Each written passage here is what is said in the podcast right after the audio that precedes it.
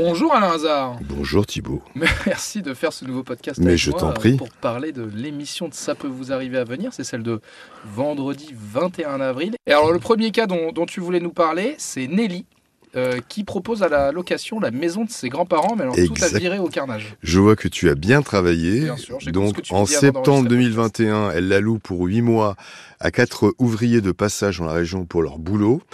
Ils quittent les lieux en avance et laissent la maisonnette dans un état déplorable et doivent toujours 2560 euros à Nelly. Donc ça, c'est euh, Nelly qui a réclamé, qui a fait une estimation. Bah oui, donc euh, oui, effectivement. Donc euh, elle était très sympa de la louer pour 8 mois. À l'arrivée de la maison, il la laisse dans un état déplorable et elle doit, ils doivent donc 2560 euros.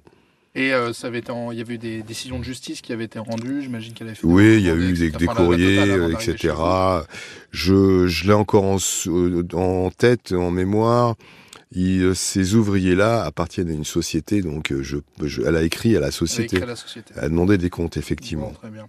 Ensuite, qu'as-tu, euh, que loisirs veux-tu? Nous avons Véronique qui achète un appartement flambant neuf au prix de 257 000 euros auprès d'un promoteur. En février 2022, elle est toute heureuse d'emménager, mais quatre mois plus tard, elle déchante. Une importante fuite dégrade son logement. Si le promoteur stoppe l'hémorragie, donc il arrête la, la fuite, il ne, ban- il ne prend pas du tout en charge tous les dégâts engendrés. Il est déjà content d'avoir stoppé la fuite et puis bah, après, bon bah. Et le problème, c'est que, quoi. c'est que depuis, Véronique ne peut pas euh, réintégrer les lieux. Bah oui. Donc c'est un peu dommage.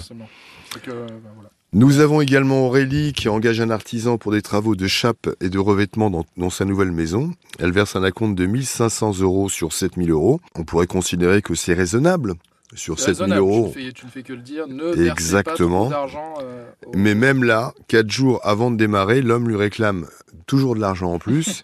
Il veut 3748 euros. Aurélie, évidemment, refuse.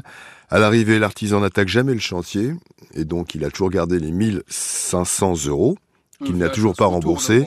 Donc on va l'appeler, effectivement, parce que malgré une promesse devant un conciliateur, il n'a toujours pas réglé les 1500 lui, voilà, euros. Lui, il fait pression en disant donnez-moi plus d'argent si on veut chantier. Ben, voyons. pour. Alors qu'il y a un devis. Donc on respecte le devis. Je vous rappelle que s'il y a marqué sur un devis que le travail est fait pour 6000 euros, c'est pas pour 6050 euros. Et encore Ah oui. moins pour 8000 euros. Ça sert à ça aussi, euh, les devis. Fallait Et, pas euh, le signer. Merci à toi, Alain Hazard. Et comme d'habitude, rendez-vous à 9h sur RTL. À bientôt, mon cher Thibault.